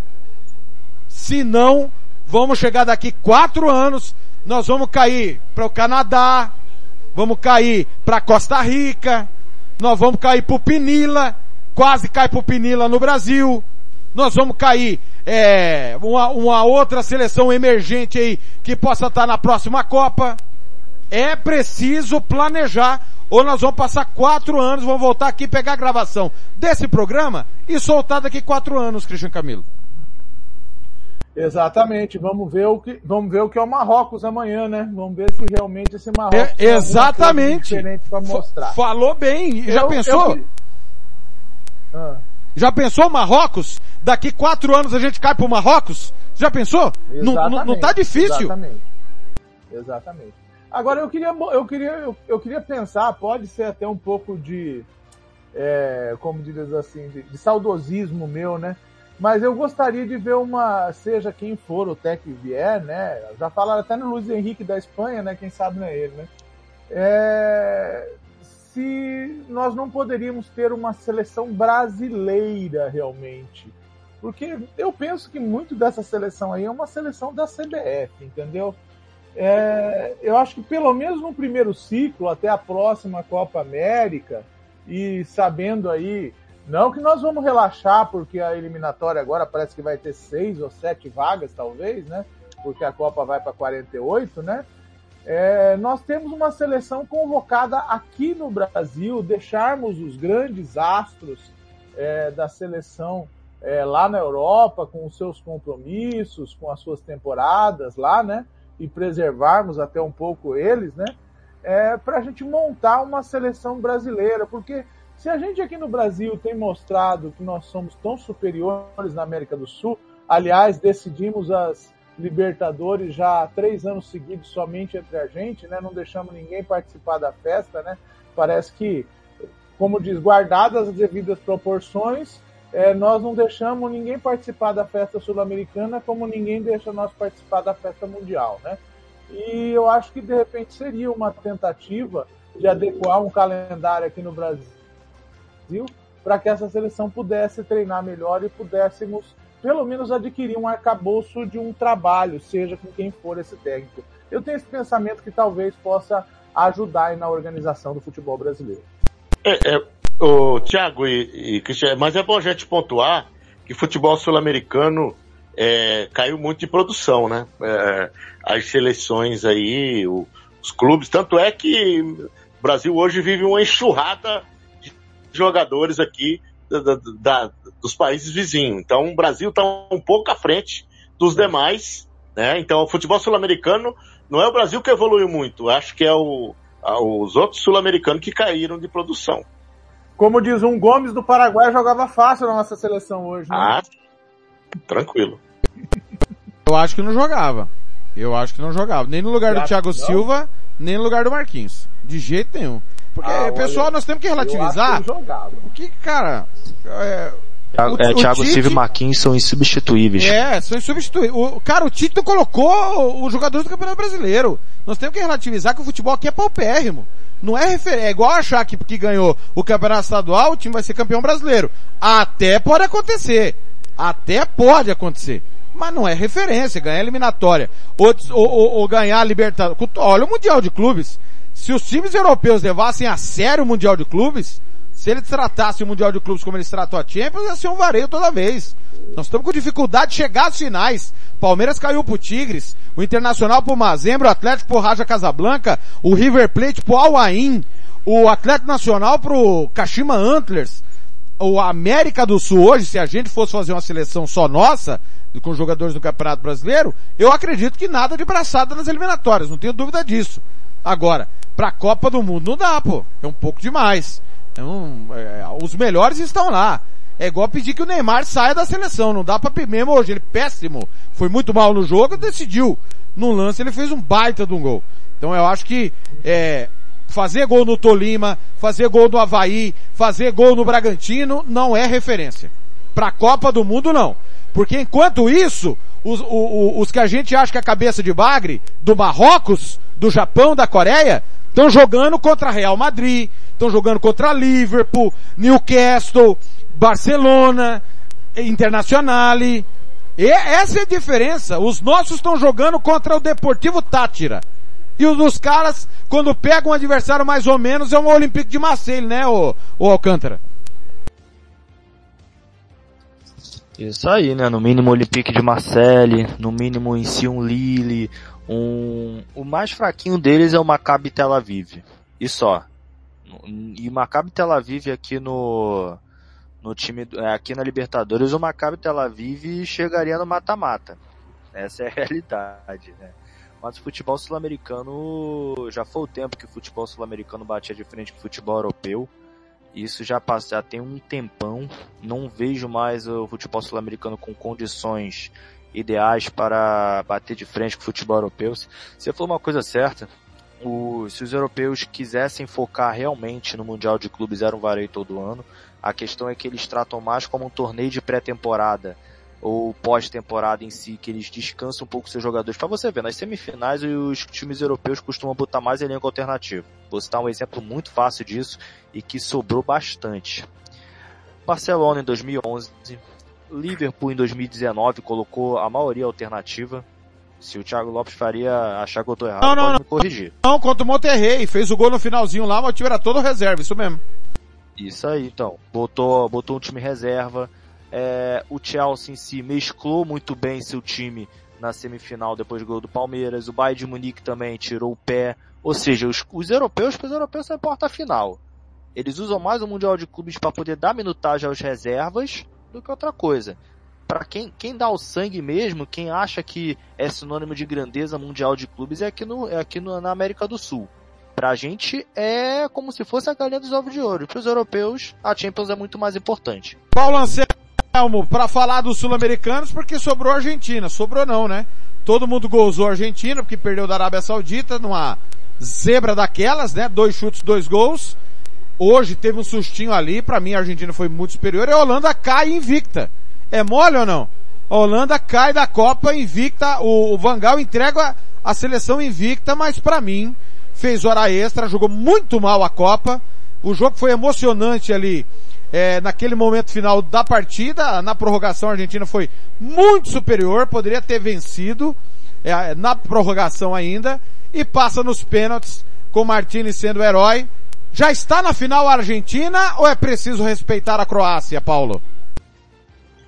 Ah, Thiago, é, eu vejo um favoritismo para a Argentina, mas não dá para cravar assim, né? Porque esse time da Croácia é um time muito tinhoso, é um time que na própria Copa da Rússia ele veio meio se arrastando, não estava com bons resultados e foi, é um time muito taticamente muito bem é, estudado dentro do jogo. Às vezes parece que está morto, mas tem ali as jogadas pela direita, pela esquerda. É um time muito, tá muito bem encaixado o time, a seleção da Croácia. Agora, o Thiago, a Argentina, eu acho que aquele sulavanco da estreia fez bem para a Argentina.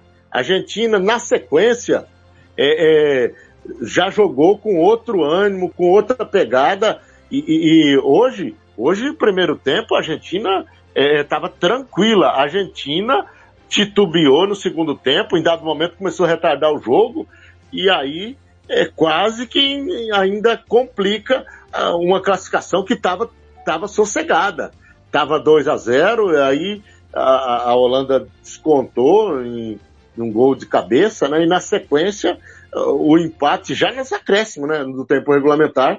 Mas a Argentina, assim, tá bem encaixadinha e assim, eu vejo a Argentina com possibilidade grande de ir na final.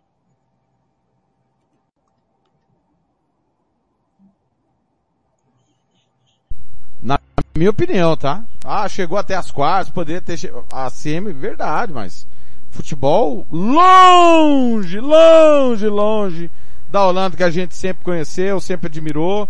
Trabalho do Vangal tudo bem, entrega o time invicto, mas hoje foi mais ao, ao acaso da falha argentina no primeiro gol e da irresponsabilidade do Paredes. O Paredes fez a falta e falhou no gol da jogada ensaiada espetacular, Alcântara. Só repete a pergunta de novo aqui que deu uma cortada monstra. Entende o Leandro Paredes, o seu problema é esse.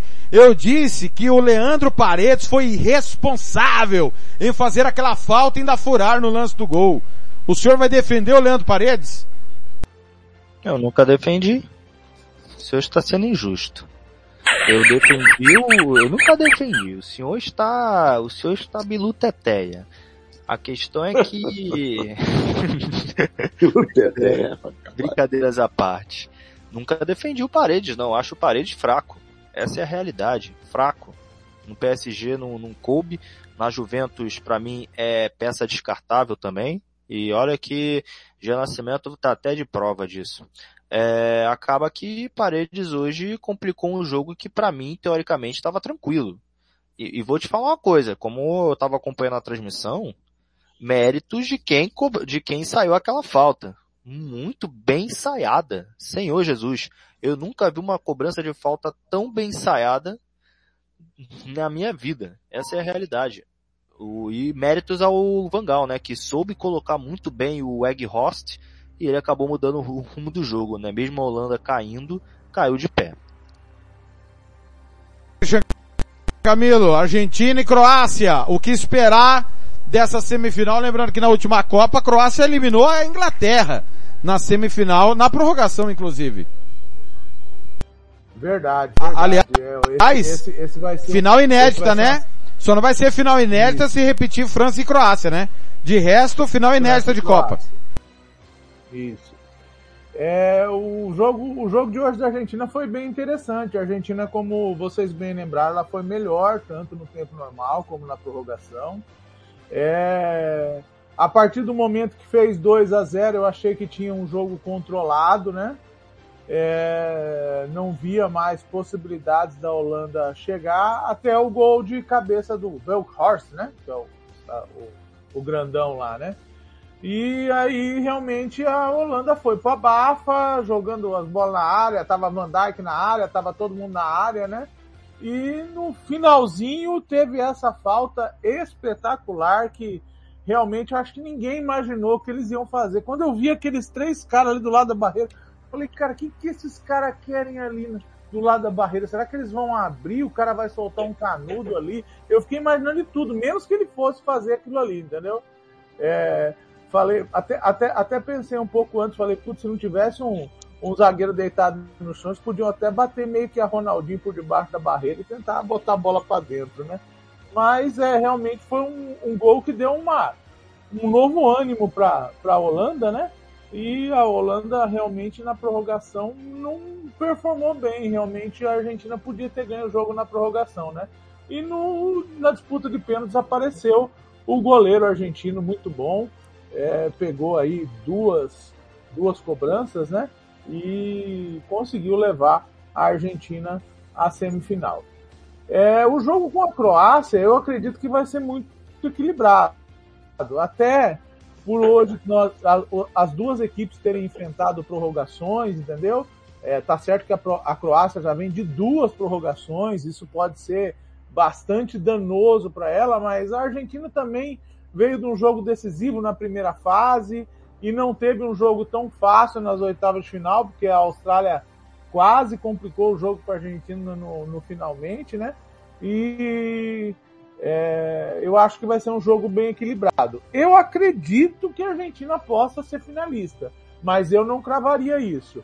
Eu acho que o jogo tem que ser jogado e hoje, com o que eu vi de Modric, Modric jogando, é, Petkovic, que entrou no segundo tempo, entendeu? O Lamaric, né? É, jogando também da Croácia. Eu vi um time da Croácia é, bastante interessante e principalmente é, o, o, com o goleiro é, croata, né? O La, La, Lukakovic, acho que é o nome dele, né? E eu acho que é, a Croácia pode equilibrar esse jogo com a Argentina. Livakovic. Dominique, Dominique Livakovic. Dominique Livakovic. Muito então, bem. Eu, eu acho que a Argentina tem uma vantagem por ter jogado uma prorrogação a menos, mas isso não define a classificação. E eu acho que, tipo assim, o, o técnico croata pode tentar armar uma surpresa para os hermanos na terça-feira é, lá no Luzeio e eu acho que é, pode ser que no, a Croácia consiga chegar à sua segunda final de Copa do Mundo.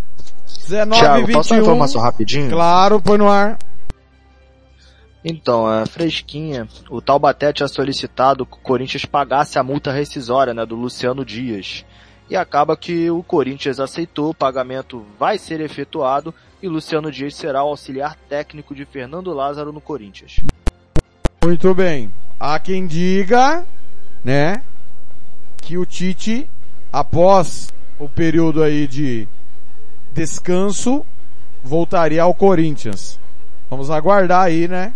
Até porque eu tenho certeza que ele não vai querer ficar muito tempo parado depois da situação que aconteceu. Um abraço pro Fábio Dorta, tá ligado também aqui no apito final. No pique!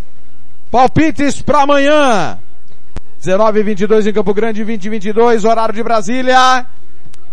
Paulo Anselmo, temos Portugal e Marrocos. Esse Marrocos, hein?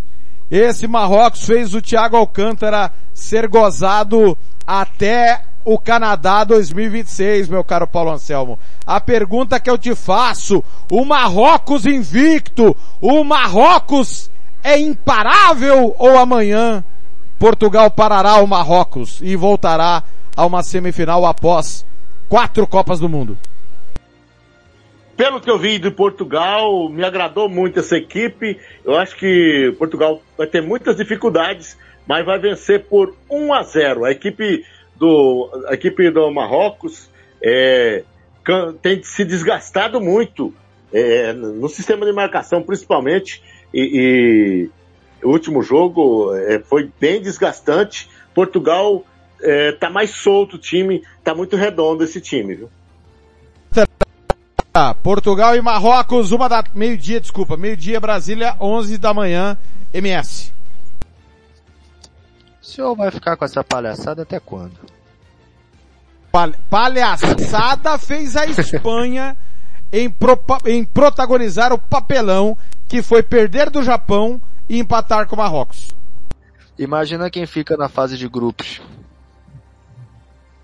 A seleção uruguaia, campeã do mundo, a, Alemanha. Né, que o Thiago Caetano né? pipocou. É. Pipocou, ele parou de falar sobre, ele pipocou e direcionou os ataques a mim. Eu estou sendo injustiçado. É, brincadeiras à parte. Eu vou de, ó, vou falar uma coisa, não vai ser fácil para Portugal não, hein. Marrocos em si, para mim, é a melhor defesa da Copa do Mundo. Notícia fresquinha, segundo o Nico, Nico Shira, o Amrabat da Fiorentina está de malas prontas para ir pro Liverpool, vai receber um salário de 4 milhões de euros por ano.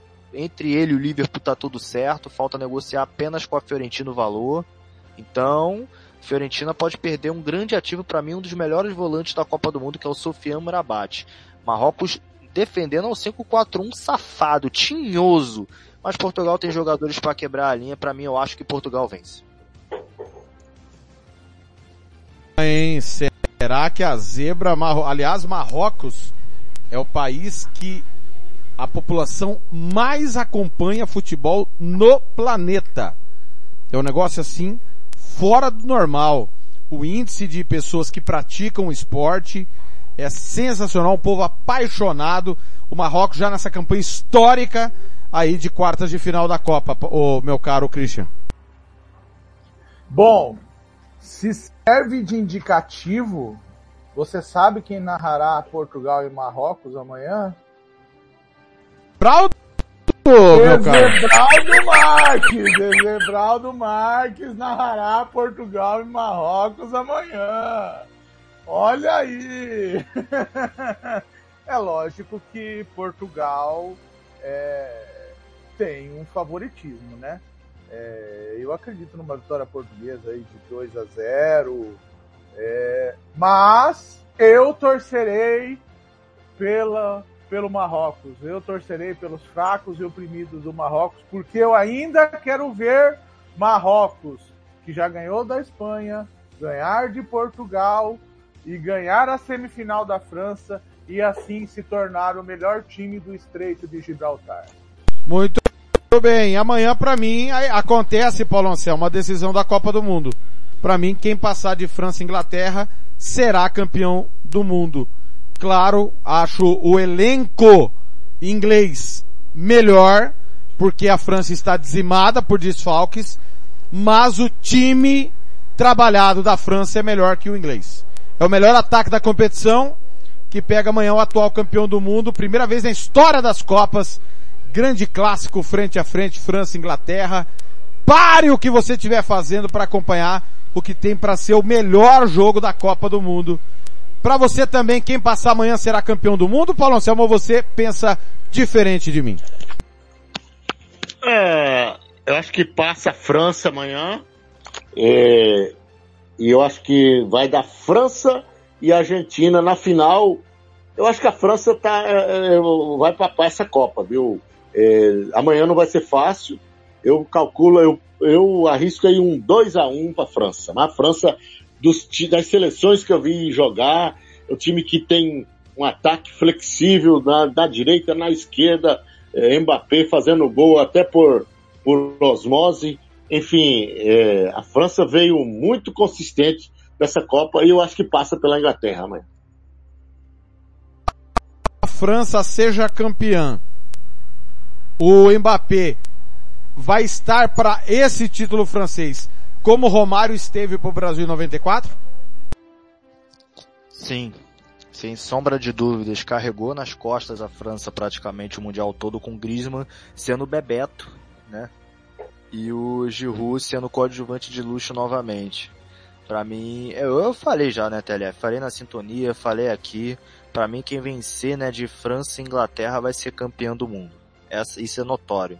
Não tem nenhuma seleção em si que bata de frente se a França passar de fase. Se a Inglaterra passar, sai muito fortalecida para tentar em si o título mundial novamente, né? O que não, não vem tendo desde 1966 o time da Inglaterra. E, a, e Mbappé pode se tornar um dos mais jovens a ser bicampeão consecutivo do mundo. Muito bem. Essa marca aí, essa marca aí, se a, se a França atingir, só o Brasil e a França terá, né? O Brasil foi 58 e 62, é isso? Uh, eu acho que a Itália também. Itália também, 30 e 34, né? Não, 34 e 38, desculpa. 38. 34 e 38, isso. Ô, Christian Camilo. É... França e Inglaterra, Inglaterra e França. E aí, seu Christian, o senhor concorda ou não? Acho que é, é, é um jogo que eu- e quando a gente fala que deve ser campeão, é 11 contra 11, tá? Nós não estamos cogitando aqui uma expulsão, nada disso. Time por time, pra mim, quem passar será o campeão do mundo. Você pensa igual ou diferente? É, esse jogo amanhã será no estádio Albaite, o estádio das tendas beduínas, né? Amanhã às 15 horas. É, o Mbappé teve ausente dos treinos durante a semana, né? Mas não deve ser problema amanhã pro jogo, não, deve jogar. Eu acredito que a França vai impor um volume de jogo maior à Inglaterra, mas tenho muito medo da Inglaterra nos contra-ataques. Ela pode ser mortal nos contra-ataques. Esse jogo amanhã, eu acredito que será um jogo de muitos gols e sem prognóstico. Eu acho que a França tem um leve favoritismo, mas é tão leve que eu não, que eu prefiro não opinar. Para mim, a mais difícil de todas as quartas de final é essa de amanhã. O resultado dela é imprevisível. 19 e 30, Christian, seu destaque final, foi um prazer estar ao seu lado. Prazer pela primeira vez aí com o Thiago, né? Já, já tinha feito algumas vezes com o Ronald, né? O programa, né? E prazer estar aí com vocês aí, com o Lucas Nepomuceno, com o Thiago Alcântara. É, dar um grande abraço Lucas, a todos aí. Nada, né? Paulo. Paulo Anselmo, Lucas não tá Paulo não. Anselmo, Paulo Anselmo. Ah, desculpa, Paulo Anselmo. É, dá um abraço aí nos, nos amigos Ricardo, Ricardo Stort, que está nos ouvindo Christian. lá de Ilha Bela. Christian tá pegando o cara errado? É que, ele, é, que ele, é que ele não deixa as iniciais dele aqui, a gente perde, entendeu? É, mas, mas, eu, mas eu queria também agradecer a alguns amigos que nos escutaram hoje, como o Ricardo Stort, lá da Paradisíaca Ilha Bela, né? O Pedro Morandi, que é daqui de Campo Grande, né? E o João Carlos Júnior, lá de Cuiabá, que nos ouviram hoje através é, das ondas do YouTube e do e da CX Rádios, né? E eu acho que o grande destaque de hoje é como disse o Thiago Alcântara, né? É a coragem que o Messi teve para classificar a Argentina, que infelizmente faltou ao nosso menino Ney. Ele é, foi ativo no jogo, mostrou que estava querendo, mostrou que estava a fim de jogo hoje, entendeu? Fez até um gol bem bonito hoje, chegou aos 77 gols, igualando o Pelé no, no scout da FIFA, né? Porque o Pelé tem um patrimônio fora, fora da FIFA que é inesgotável, né? E o, o- hoje ele falhou na questão do pênalti. Para mim, é, ele deveria ele mesmo ter definido, falando, ó, eu bato o primeiro, a hora que errou o primeiro, ele devia ter falado, olha, deixa eu bater o segundo, ou no último caso, na hora que ele viu que aquele pênalti do Marquinhos era o decisivo, ele deveria ter chegado no Marquinhos e dado um, um toquinho nas costas, falado, ó, deixa eu bater. É, tipo assim, eu acho que é disso que é feito um líder, entendeu? É de assumir responsabilidades. E hoje eu acho que ele não assumiu essa responsabilidade. E por último, queria deixar a minha prece do, ao Rei Pelé, que ele se recupere e que a gente possa aí estar contando com ele é, por mais algum tempo entre nós. A gente sabe que é, a idade dele já é avançada, mas é sempre bom ter o rei o quanto tempo ele puder tiver, estar junto com a gente, é sempre bom poder estar com ele. Um grande abraço a todos, uma boa noite e veremos grandes jogos amanhã. Foi um prazer estar ao seu lado.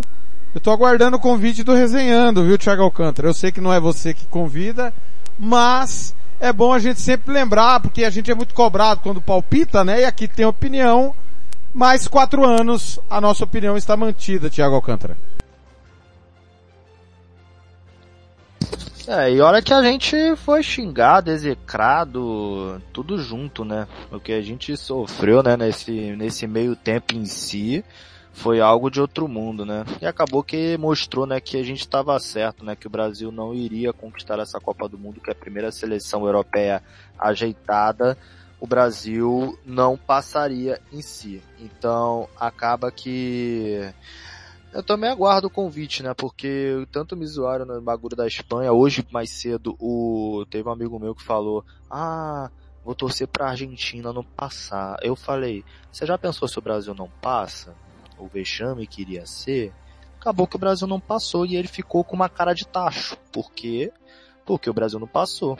Então, aí ele falou, ah, se, se, se colocasse o Gabigol ali na hora do pênalti, eu falei, desculpa até o termo, senhores ouvintes, se minha mãe fosse homem, eu teria dois pais. Então, não dá para confabular algo que não aconteceu. Então, acabou que eu, eu também tô aguardando o convite pro Resenhando, porque vai ser muito divertido e, e, prova que o Thiago Lopes de Faria tinha razão o tempo todo. Mas eu aguardo um dia o Thiago Lopes de Faria o se organizar depois da Copa do Mundo, o Planeta Bola especial com o Hugo Carneiro e o Ronald Regis e a gente, porque vai ser bem divertido. Até a próxima. Boa, boa sugestão. Paulo Anselmo, os aborrecimentos chegaram ao fim, né, Paulo Anselmo? Agora serão mais quatro anos pela frente, até novos aborrecimentos, né, Paulinho? Pois é, Thiago, queira ou não, a gente acaba se aborrecendo. Um dia a gente pega até o rebolado, o futebol, mesmo que a gente tenta se distanciar, mas a gente acaba ficando meio chateado pela circunstância. Às vezes a gente tece algumas críticas, mas assim, a gente que está militando no meio do futebol, a gente tem alguma, algum certo faro futebolístico, né? E dá a impressão, eu até recebi algumas críticas, né? Que, ah, não, muito crítico, muito, mas a gente parece que estava é, preconizando essa, é, entre aspas, né? O futebol, dentre as coisas menos importantes, ela é uma coisa importante. A gente espera virar essa página e que o Brasil é, retome o caminho. É preciso muitas mudanças, é, é o que é difícil, porque essa CBF aí, ela é engessada, ela é interesse comercial, enfim, é, é, se entrar um técnico aí que vai promover mudanças radicais, acho pouco provável ele se firmar. E aí, enfim, vamos tocar para frente a vida. É, Brasil tem uma escassez em algumas peças de algum, alguns atletas, né? Mas veremos quem será o técnico e que a gente possa, se estivermos vivos em 2026, quem sabe estar falando e escrevendo uma história diferente do nosso futebol. A gente fica chateado, mas amanhã vira página, temos que recomeçar, temos que recrudescer, brotando como se for um fênix das cinzas. Abraço, Tiago, e até a próxima participação. Tiago. Pois não. É, esse, esse programa aí que você vai fazer com o Thiago Alcântara, com o Gilmar, com o Ronald Regis, se você for incluir o Fernando Blanc também, você faz o seguinte, libera as câmeras, entendeu? Que eu vou ficar só aqui na minha tela de pipoquinha para ver um programa desse, tá bom? e agora nós vamos ter que aguentar o Robert quatro anos, porque o Robert acertou um palpite. Ele cravou que o Brasil não passaria da Croácia. Eu errei, eu achei que daria Brasil e Argentina. O Brasil fica pelo caminho. A Argentina segue e amanhã tem mais dia de Copa, amanhã tem música, futebol e cerveja. um especial Paulo Anselmo ao Gilmar Calonga que nos deixou. Programa amanhã todo ele dedicado com personagens que vão passar aqui no microfone da líder de audiência. Pois não. Eu passei, eu estive lá no, no velório do Gilmar Calonga, inclusive muitos desportistas lá e eu não sei se foi mais alguém, mas eu acabei representando a rádio lá, Futebol na Canela, mas olha, é muita tristeza. Um cara, não é porque né, partiu dessa, mas assim, só boas recomendações. O Gilmar era um cara que não, assim, que a gente não sabe, que, que a gente sabe, nunca levantou o tom para ninguém, enfim, um camarada muito querido que do nada, né, aconteceu isso aí, é, chateou todo mundo e ficamos muito tristes é, e que Deus o tenha, com certeza vai estar num bom lugar. Com certeza. E amanhã homenagem da Rádio Futebol na Canela com vários ex-companheiros, treinadores e também dirigentes que vão passar no microfone. Amanhã o Fernando Blanc comanda tanto o Música Futebol e Cerveja quanto o Planeta Bola assim que acabar França e Inglaterra. Em nome de todo o timão do Samuel Rezende, meu muito obrigado. Em nome de Barbearia Velho Barreiro, Bronze Sat, Distância Nascimento Invictus Esportes, Romex, Lava Jato 007, EAG Consultoria, o Casarão Churrascaria Grill, Banda Ivana, Ofício Despachante, Vitória Tintas, RPR Cursos Preparatórios, Moema Cerveja que você merece. Amanhã tem mais. Valeu, valeu demais. Ótima noite, cuide-se bem.